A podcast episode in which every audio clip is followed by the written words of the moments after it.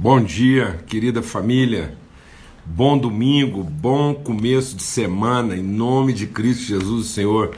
Estamos aqui para começar a nossa semana, as primeiras horas aí do dia da manhã, e a gente buscar mesmo palavra, revelação, instrução de Deus, que o Senhor resplandeça sobre todos o seu rosto e nos dê paz sempre. Amém? As misericórdias do Senhor são renovadas sobre nós a cada manhã, a cada semana. Estamos começando aí a semana com misericórdia renovada, né? instrução de Deus, revelação de Deus, em nome de Cristo Jesus. Lembrando sempre que uma semana de primeira não começa na segunda. Então nós não começamos a nossa semana no serviço, na força do braço, mas nós começamos a nossa semana na revelação. Né? No primeiro dia, haja luz. Então, o primeiro dia, Deus declarou: haja luz. Então, o verbo de Deus, a palavra de Deus é que a luz de Deus vinda ao mundo ilumina todo homem. Amém? Então, tudo aquilo que Deus consumou foi para dar expressão da sua luz. Então Deus nos ilumina, Deus traz revelação ao nosso entendimento, e aí durante a semana nós vamos dando materialidade à revelação de Deus. Amém? Vou repetir. O nosso trabalho não é conquistar ou realizar aquilo que a gente almeja, deseja ou expecta. Então, o nosso trabalho é dar materialidade àquilo que Deus revelou. Então, Deus nos abençoa para trabalhar. A gente não trabalha para ser abençoado, glória a Deus. Então nós vamos ter uma semana de trabalho, muito trabalho, para ir dando materialidade àquilo que Deus tem revelado à nossa vida. Amém? Então a vida começa com revelação. A vida não começa com esforço, a vida começa com revelação. Quem está se esforçando sem revelação vai terminar a semana cansado. E aí, quem começa a semana com revelação vai terminar a vida, a semana descansado. Então, sábado não é dia de gente cansada. Sábado é dia de gente descansada. Glória a Deus, amado. Porque quando Deus terminou todo o trabalho dele, ele descansou. Então Deus não estava cansado, Deus está descansado quando ele termina tudo aquilo que a revelação que, que ele trouxe é, se materializou. Glória a Deus. Então, esse é o nosso empenho aqui. É encontrando revelação de Deus, a gente possa trabalhar como quem vai encontrar descanso e não trabalhar como quem vai ficar cansado. Nosso trabalho tem que nos levar ao descanso e não ao cansaço. Os que esperam no Senhor renovam suas forças. São como asas, eles correm, lutam, trabalham e não se fatigam glória a Deus, são renovados. Então muita gente está se fatigando, está terminando cansado porque começou sem revelação. Glória a Deus. Então nós vamos começar aqui buscando revelação, discernimento de Deus, luz. Nossa semana tem que começar com luz e não com inquietação. Então é, as pessoas muitas vezes estão chegando assim no domingo desapontadas. Aí elas acham que domingo é dia de consertar os desapontamentos, é dia de falar para Deus tudo está errado, né? E ver se Deus conserta. Hoje vamos falar sobre isso. Domingo não é dia de consertar nada. Domingo é dia de buscar a revelação que a gente não, não tinha ainda. Glória a Deus, amados. Em nome de. Não estrague a sua semana, tornando o seu domingo uma extensão do fim de uma semana que não prestou. Então muita gente está achando que domingo é uma extensão, é uma hora extra do fim de semana. Então ele termina uma semana e ele atrela o domingo dele é uma semana que passou, é derramando no domingo as frustrações de uma semana muitas vezes cansativa. Não. Esse momento agora é o momento da gente começar bem a semana. Glória a Deus. Esquecendo as coisas para trás ficam, nós avançamos para as que estão diante de nós. Glória a Deus, para andar por luz. A palavra de Deus é luz. Luz, é lâmpada para os nossos caminhos, para os nossos pés. Amém? Em nome de Cristo Jesus, o Senhor. Vamos ter uma palavra de oração E vocês já viram aí que eu estou bem alegre mesmo, né? Estou assim, renovado em alegria, em disposição, em misericórdia. Quero compartilhar com você aqui tremendo um princípio hoje. A gente vai compartilhar um princípio aqui que, se você meditar nele, em nome de Cristo Jesus, é, é, é libertador. Aleluia. Vamos orar. Pai, muito obrigado, obrigado mesmo por essa semana que começa. Eu quero orar mesmo de novo, assim, e colocar na tua presença essa certeza da misericórdia renovada. Nós estamos aqui em oração, é, nos derramando na tua presença, Senhor, assentados diante do Senhor para sermos instruídos, orientados pelo teu Espírito Santo. Em nome de Cristo Jesus, Espírito do Deus vivo trabalha mesmo a nossa vida, nós nos submetemos à orientação do Senhor. Nós queremos nessa manhã sacrificar nossa maneira humana de pensar para sermos transformados no nosso entendimento, para que possamos experimentar a boa, a perfeita, agradar a vontade do Senhor. Nós não viemos aqui para revelar ao Senhor a nossa vontade, para que o Senhor nos ajude. Nós viemos aqui para ouvir a tua vontade para que a nossa vida seja bem sucedida, Pai, no nome de Cristo Jesus. Amém e amém. Graças a Deus.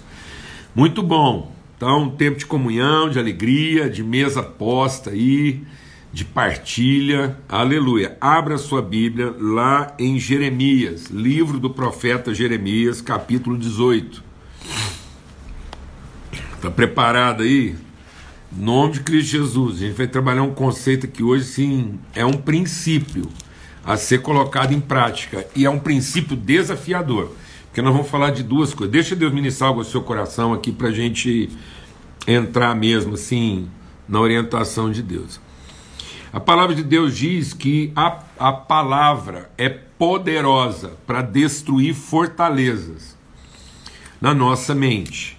Por isso que Paulo está sempre orando para ser iluminados os olhos do nosso entendimento. Então nós temos fortalezas mentais. Nossa luta não é contra a carne, nossa luta é contra principados. São formas de pensamento que se estabeleceram no nosso entendimento. Por isso que Paulo está dizendo: sacrificar a nossa maneira humana de pensar para sermos transformados no nosso entendimento, iluminando os olhos do nosso entendimento. E ele diz então, ele fala, ó, a palavra de Deus é poderosa para destruir fortaleza. Ponto. Aí o que, que ele chama de fortalezas? A gente vai repetir isso aqui muitas vezes na nossa caminhada aqui, você não, não, não se aborreça não, porque tem coisas que tem que ser repetidas. O que, que são fortalezas? Aí ele chama lá em Coríntios de sofisma. E o que, é um sofisma? Presta atenção. Sofisma é alguma coisa que tem aparência de verdade, mas não é verdade. Então, são sofismas são realidades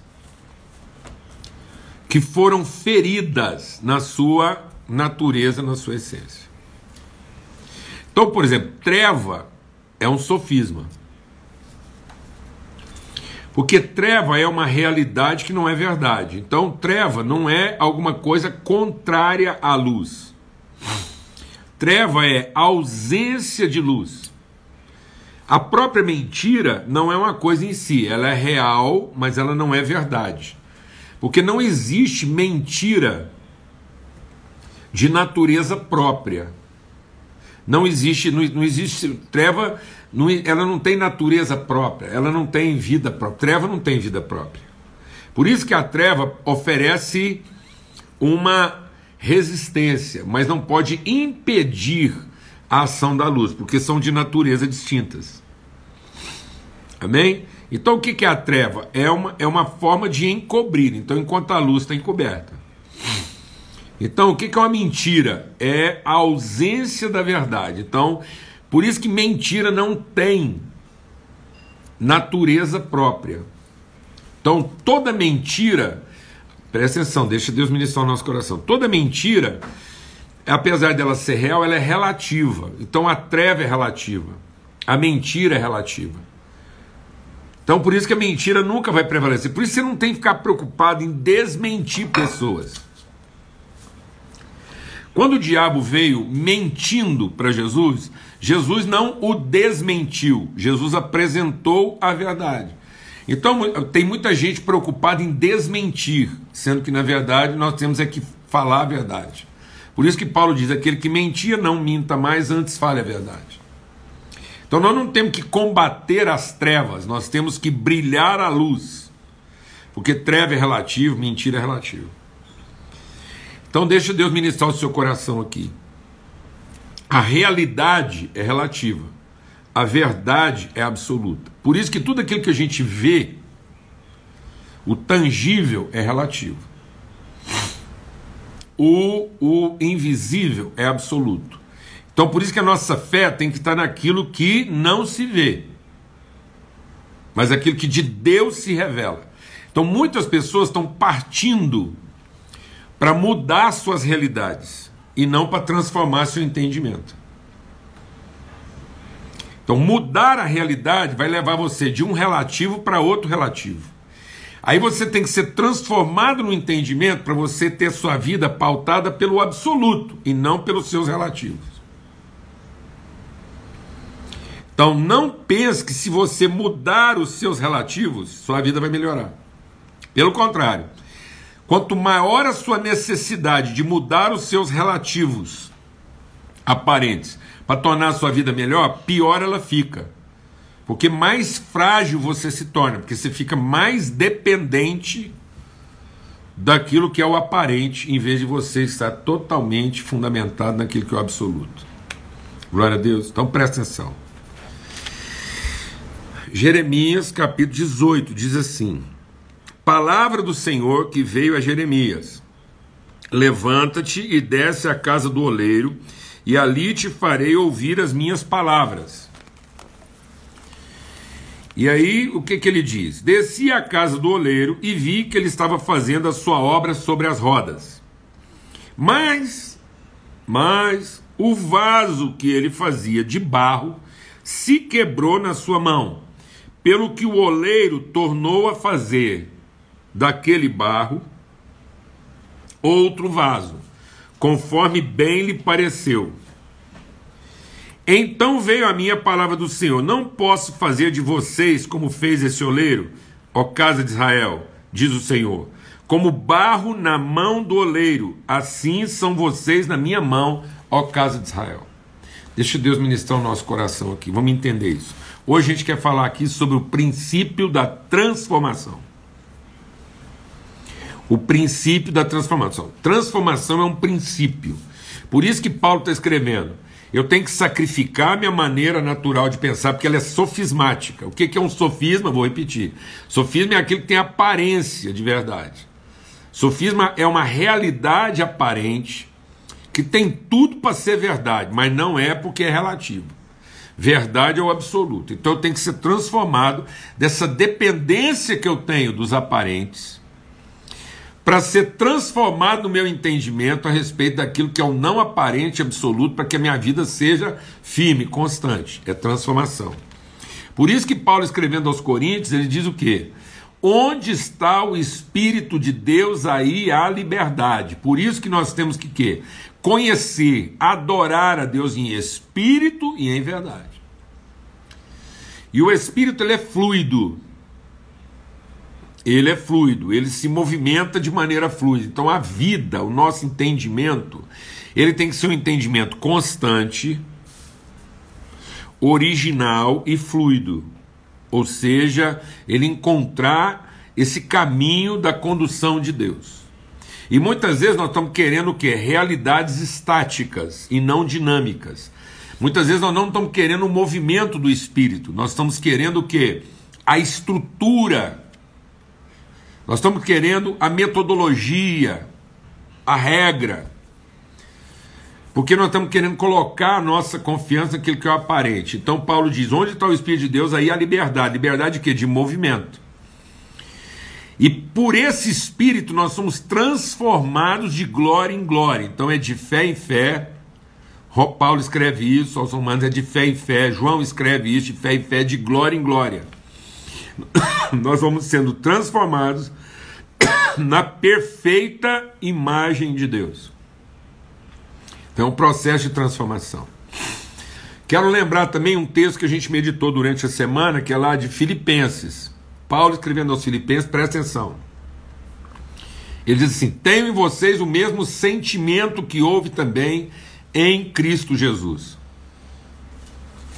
Que ele, sendo na forma de Deus, não se agarrou a essa forma, mas a si mesmo se esvaziou, assumindo a forma de servo e sendo achado em forma humana, foi humilhado. Então presta atenção que esse texto fala de um processo contínuo de transformação. Então, o próprio Deus, vou falar uma coisa aqui que você tem que segurar a onda e meditar e o próprio Deus, sendo Deus, ele ele vivencia, ele se entrega a processos de transformação para a revelação das suas virtudes. Então, quando Deus, quando Deus se se moveu para criar o primeiro ser a viver transformação foi o próprio Deus.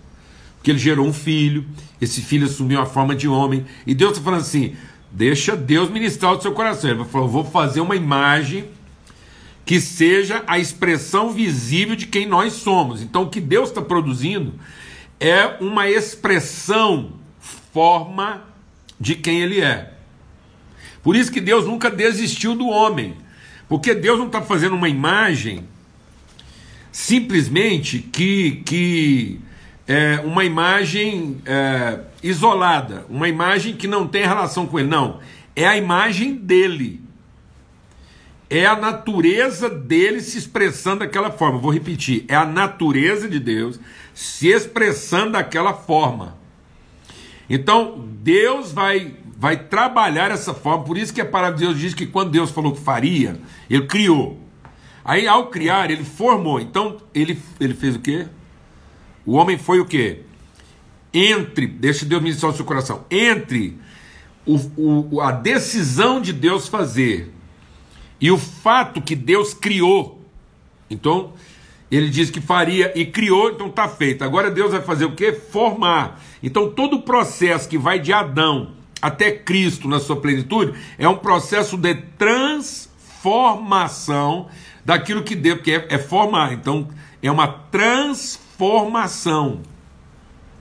Então, o próprio Deus entrou num processo de transformação. E Deus muda? Não, ele é o mesmo. Sempre foi o mesmo. Mas a forma como ele se revela, o mesmo Deus, ela vai assumindo conotações distintas. Então Deus não muda. Não queira mudanças. Porque mudança pode levar você de Deus para o capeta. Mudou. Então tem gente que vai tem gente que acha que ele, ele, ele, ele, é um, ele é um demônio transformado em filho de Deus. Não, mano. Ninguém passa do capeta para Deus e nem de Deus para o capeta. O cara estava escravo de uma mentalidade demoníaca e agora ele é liberto para que ele possa viver os processos de transformação. Então isso não é uma mudança. Então a gente não pode esperar que as pessoas mudem. Nós temos que trabalhar para que elas sejam transformadas e principalmente no seu entendimento. E aí, por que a gente está lendo esse texto aqui? Porque o segredo, a gente tem que prestar atenção no texto. O segredo aqui não é o vaso. Tem muita gente que fala assim: ah, vaso de Deus, eu sou um vaso. Presta atenção. Paulo diz que o vaso é de barro e ele foi feito para ser quebrado. Porque se o vaso de barro não quebrar, ele não revela a glória de Deus. Então tem gente aqui que não olha esse texto fala assim: ah, Deus estava fazendo um barro lá e ele quebrou, deu errado. Agora Deus tem que consertar. Quem falou que deu errado? Quem falou que deu errado, que o vaso quebrou? Se a palavra de Deus diz que nós já fomos feitos de barro mesmo para quebrar. Paulo fala sobre isso, porque se não quebrar, o grão de trigo que cair na terra não morrer, fica só. Então nós temos essa mania de querer mudanças que nos preservem e não desafios que nos transformem. Vou repetir devagar. A gente fica querendo mudanças que nos preservem e não desafios que nos transformem. Quem falou que não era para o vaso quebrar? Pois se Deus mandou Jeremias lá na casa do oleiro exatamente na hora que o vaso ia quebrar. Então, que lição que Deus estava querendo ensinar? Que ele não sabe fazer vaso? Porque a conclusão podia ser. É, o Jeremias falou: Deus me mandou lá na casa do oleiro para ver um oleiro lá fazendo um barro. E acredita que assim que eu cheguei, o vaso quebrou. Quase mudei de endereço, porque esse cara não sabe trabalhar, porque o vaso quebrou na mão dele. Culpa de quem? Então, o que é a lição que Deus estava querendo mostrar para Jeremias? Para Jeremias? Que vaso na mão de Deus não quebra? Não, mano. É que vaso na mão de Deus quebra, mas ele não abandona o barro. Porque a coisa aqui não é o vaso com o oleiro, é o barro com o oleiro. Segredo não está no vaso, nem na sua forma.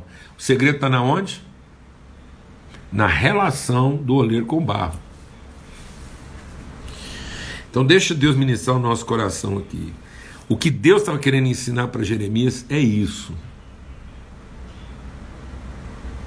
Em nome de Cristo Jesus. Sabe o que está querendo ensinar? Que quebra. Essa é a liberdade. A liberdade de Deus trabalhar na nossa vida e quebrar quantas vezes Ele entender que for necessário. E mais, a relação é tão forte que a palavra de Deus diz que presta atenção, porque esse momento agora tem muita gente aí que está ficando é doida da cabeça, porque não está entendendo o processo. A Bíblia diz o seguinte: que a lição qual foi? Presta atenção na lição, porque Deus fala assim: presta atenção. Você vai lá e presta atenção. E presta atenção nas minhas palavras. Onde está o Espírito de Deus, aí é a liberdade. E, e o que, que é essa libertação? Dos sofismas. Para a gente ser transformado no entendimento. E Deus fala assim: por acaso, ô Jeremias, por acaso eu não sou o oleiro que pode fazer isso? E aí o que, que ele diz? O vaso quebrou, o oleiro amassou o barro e fez, presta atenção, e fez do barro outro vaso. Então, quando Deus permite uma quebra, é para Ele trabalhar na nossa vida liberdade, e não a murmuração, e não a perda. O vaso quebrou, mas o barro não se perdeu. O barro está na mão do oleiro. Deus não tem compromisso com a forma, Deus tem compromisso com a substância, com a pessoa. E ele tanto não tem compromisso com a forma que o vaso quebrou, ele não se sentiu obrigado a fazer o mesmo vaso do mesmo barro. Ele fez outro vaso do mesmo barro. Deixa Deus ministrar o seu coração. Tem gente que está tão encanada com mudança que quando alguma coisa dá errado, ele muda o barro para fazer o mesmo vaso. Eu vou repetir, porque às vezes você não está entendendo. Tem gente que quer mudar o barro para fazer o mesmo vaso. Em vez de deixar Deus usar o mesmo barro para fazer outro vaso. Essa é a desgraça que está acontecendo com a maioria das pessoas. Nós estamos tendo uma grande oportunidade aqui de ver o vaso quebrado para que do mesmo barro Deus faça outro vaso e tem um punhado de gente aqui esperando o tempo passar para tentar fazer ou o mesmo vaso de outro barro. Não, mas Deus não está mudando o barro, Deus está mudando o vaso. Então aproveita que está quebrando tudo para ser transformado, mas não fica só esperando o tempo passar para tentar mudar algumas coisas e achando que você vai fazer alguma mudança para fazer o mesmo vaso. O compromisso de Deus não é com a forma do vaso, o compromisso de Deus é com a substância do barro, é para que ele faça que o barro cumpra o seu propósito e não que o vaso seja mantido na sua forma. Vou repetir devagar. Deus quer que o barro cumpra o seu propósito e não que o vaso seja mantido na sua forma. Que desgraceira é essa que nós transformamos a igreja numa preservação do vaso e não num ambiente seguro para a transformação do barro? Vou falar devagar. A igreja não é lugar para preservar o vaso. A igreja é o lugar seguro para a transformação do barro. A igreja é o lugar mais seguro para quebrar, meu irmão. Porque se você quebrar dentro do ambiente da igreja, você vai viver os processos de transformação. E a gente fica encanado. A primeira coisa que a gente faz com a igreja é querer mudar as pessoas, em vez de oferecer condições para elas, para elas serem transformadas. Que desgraceira é essa que a gente impõe na pessoa uma forma, em vez de dar a ela condições de transformação? Nós precisamos ser surpreendidos. Às vezes chega um, um cristão novo lá, fresquinho, barro mole. E a desgraça, eu estou falando, eu tô nervoso com essas coisas. Aí vem um cara lá, barro mole, Deus quer moldar o cara e apresentar para nós um vaso novo e a gente já enquadra ele. Já enquadra ele. naquela formatação, naquela máquina de fazer tijolo que nós temos, porque tem hora que a igreja vira uma máquina de fazer tijolo. Isso não é igreja, não, mas isso pode ser a nossa igreja, mas não é a igreja de Cristo Jesus. A igreja de Cristo Jesus é uma olaria que o tempo todo você está escutando barulho de vaso quebrando e está vendo as mãos de Deus manipulando o mesmo barro e fazendo vasos inéditos, coisa que você nunca viu, formas maravilhosas, multiforme sabedoria de Deus. Mas não, a gente pega aquilo lá e fica lá obrigando a pessoa a ter aquela forma, a mesma forma que nós vimos, há, sei lá, há 100 anos atrás. Nós ficamos especialistas em decorar as formas e não em sofrer as quebras. Em nome de Cristo Jesus. Isso é um princípio. Tanto é que o cara, às vezes, ele tem uma dificuldade no casamento, o que, que ele faz? Ele muda de barro. Tem gente que acha que a vida dele vai melhorar se ele mudar de igreja, mudar de cidade, mudar de liturgia. Porque ele acha que o problema dele estava na liturgia. Não, eu participava de uma igreja que era muito tradicional, eu tive que pôr uma igreja assim mais pentecostal. Que, eu, vou te falar uma coisa: não existe igreja ruim, existe crente teimoso. Tem igreja ruim, não, porque, ó, vou te falar uma coisa: só há um Deus, só há um Salvador, só há um Senhor, só há um Espírito, só há uma igreja. Ninguém. Um, não existe, só há uma igreja, em várias formas. Há várias formas de ser a mesma igreja. Então você não muda de igreja. Você é transformado para, como igreja, expressar uma forma bendita de ser igreja. Tem gente que tem que ficar se desculpando e tem gente que fica se vangloriando, julgando os outros pela sua forma e não pelo seu compromisso. Avalie o compromisso das pessoas. Vou falar, tem muita igreja que você acha ruim, tem um cara que é membro dela há 40 anos, nunca vacilou, tem caráter, tem compromisso. Enquanto você acha que ele é um crente meia boca e a igreja dele é ruim, talvez você já mudou de 30 igrejas e até hoje não encontrou plenitude na sua vida nem propósito. Que conversa é essa? Então, a mudança, quem está procurando mudança é promíscuo. Então existe uma promiscuidade na mudança, mas existe uma fidelidade na transformação. A primeira característica da transformação é uma liberdade carregada de fidelidade. Amém? E o que, que é essa questão da mudança? É, são pessoas que não querendo a transformação se promiscuem, se adulteram com mudanças. Por isso que muda de tudo. Muda de tudo, muda de emprego, muda de igreja, muda de cidade, muda de família, muda de tudo. Muda de tudo, se, se para bom entendedor pinga a letra. Porque ele não quer se render à manipulação de Deus, a ser moldado, a sofrer as pressões da mão de Deus, que do mesmo barro vai fazer o quê? outro vaso. Então Deus nunca desistiu do homem, mas Deus está absolutamente engajado em nos transformar para que nós sejamos a expressão plena de quem Ele é e de quem Ele nos fez para ser. O homem, nessa busca de mudança, fez para si vários deuses. Tanto é que Paulo, escrevendo aos Romanos, no capítulo 1, eu até vou ler lá, que é bom a gente ler, porque esse texto aqui, veja, rapaz, é maravilhoso. Paulo diz que o Evangelho é o poder de Deus para salvação, para transformação. Ele diz que nós temos que ser transformados no entendimento. Agora vê como é que ele não brinca assim com as palavras, não, né? Ele é acurado nas palavras. E ele diz assim: lê esse texto aqui, ó, Romanos, capítulo 1, verso 18: Do céu se manifesta a ira de Deus sobre toda a impiedade e injustiça dos homens que detêm a verdade pela injustiça. Então nós não queremos a verdade dos processos de Deus e aí a gente acaba impondo aos outros nossas formas. Então a gente quer que a pessoa mude para ter a nossa forma, mas não queremos cooperar com elas para que elas sejam transformadas em liberdade como nós fomos. Então a gente se apega a uma forma e obriga as pessoas a ser daquela forma. Então a gente quer que ela mude para a nossa forma e não que ela viva os mesmos processos de transformação.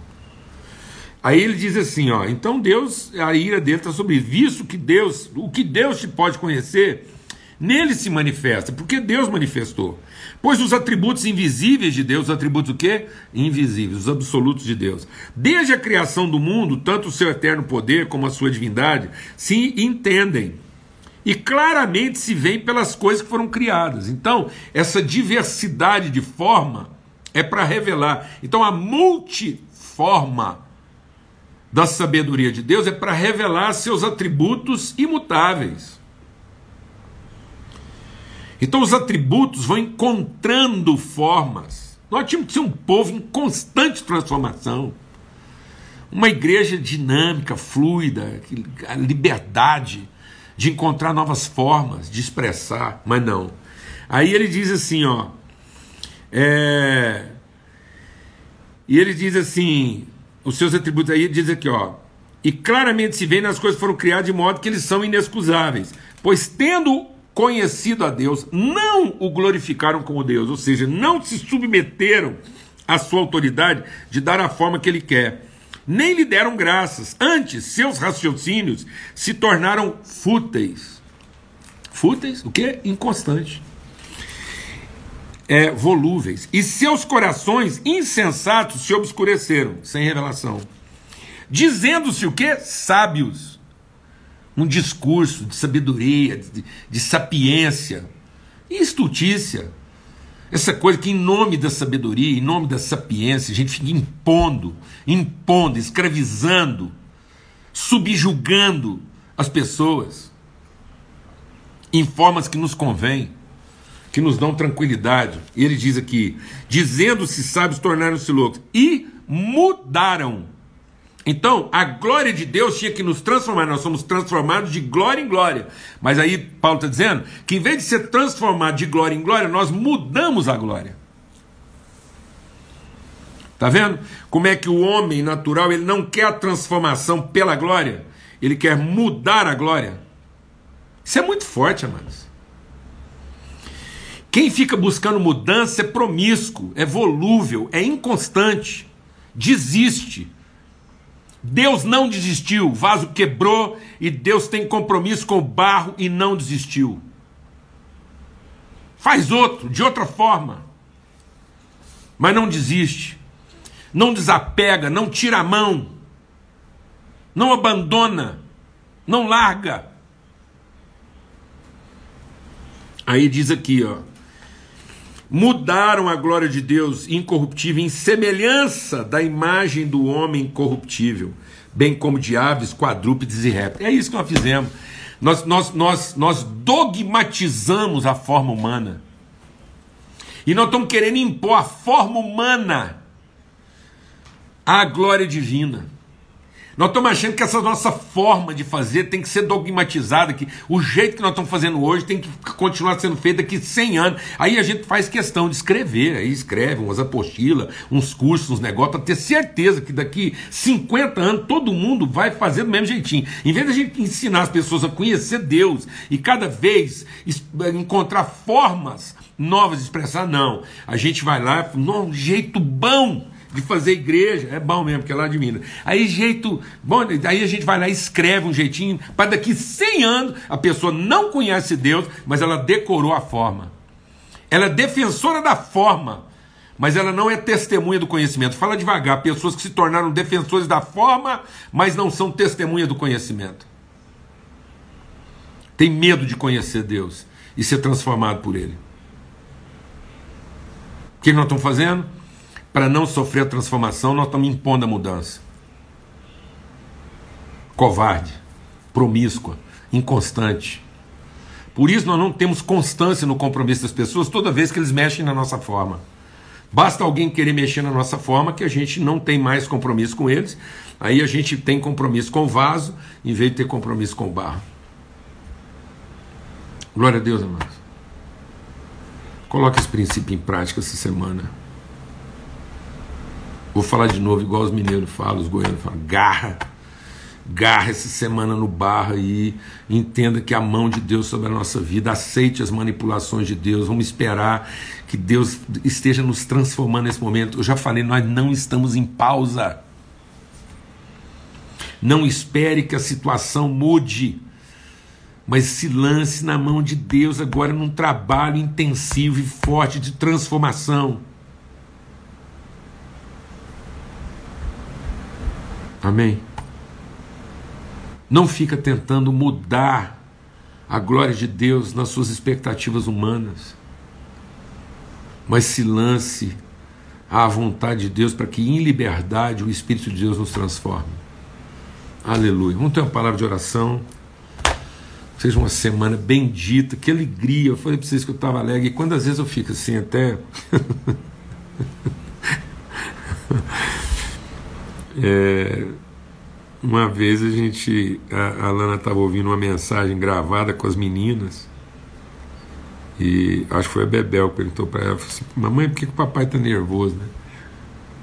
É, é, não é, sabe assim, é uma é angústia, é, é, é, não é raiva, mas é angústia, angústia, angústia contra a escravidão, angústia contra essa forma desonesta, vil e cruel de impor às pessoas nossa covardia, nosso medo, em vez de emprestar para elas nossa ousadia, nossa liberdade. Então, porque nós não queremos transformação na nossa vida, nós impomos às pessoas mudanças. Obriga as pessoas a mudarem. Em vez de inspirá-las a serem transformadas assim como nós estamos sendo transformados. Glória a Deus. Vamos ter uma palavra de oração. Pai, muito obrigado por esse tempo e que, que, que a gente seja levado mesmo pelo teu rio, conduzido pelo teu vento e trabalhado pela tua mão. O Senhor colocou a mão no barro e o Senhor não larga, O vaso quebra e o Senhor continua ali com a tua mão no barro para fazer dele outro vaso o senhor não tem compromisso nenhum de ficar aí fazendo é, a mesma forma, a mesma coisa, mas o senhor faz outro vaso. É isso que nós queremos. Nós queremos ser quebrados para que a glória seja do Senhor e não do vaso. Em nome de Cristo Jesus. Amém e amém. Que o amor de Deus, o Pai, a graça bendita do seu Espírito, a graça bendita do seu Filho Cristo Jesus que, que sofreu, que viveu esse processo de transformação, nessa graça espontânea, a comunhão, a manipulação, a orientação do Espírito Santo de Deus seja sobre todos, hoje e sempre, em todo lugar. Amém? Até amanhã, se Deus quiser, às 18 horas, se Deus quiser mesmo, às 18 horas, quando a gente tem aqui na nossa viração do dia uma mesa preparada, tá bom? Um forte abraço a todos. Uma bênção de semana aí para você. Amém.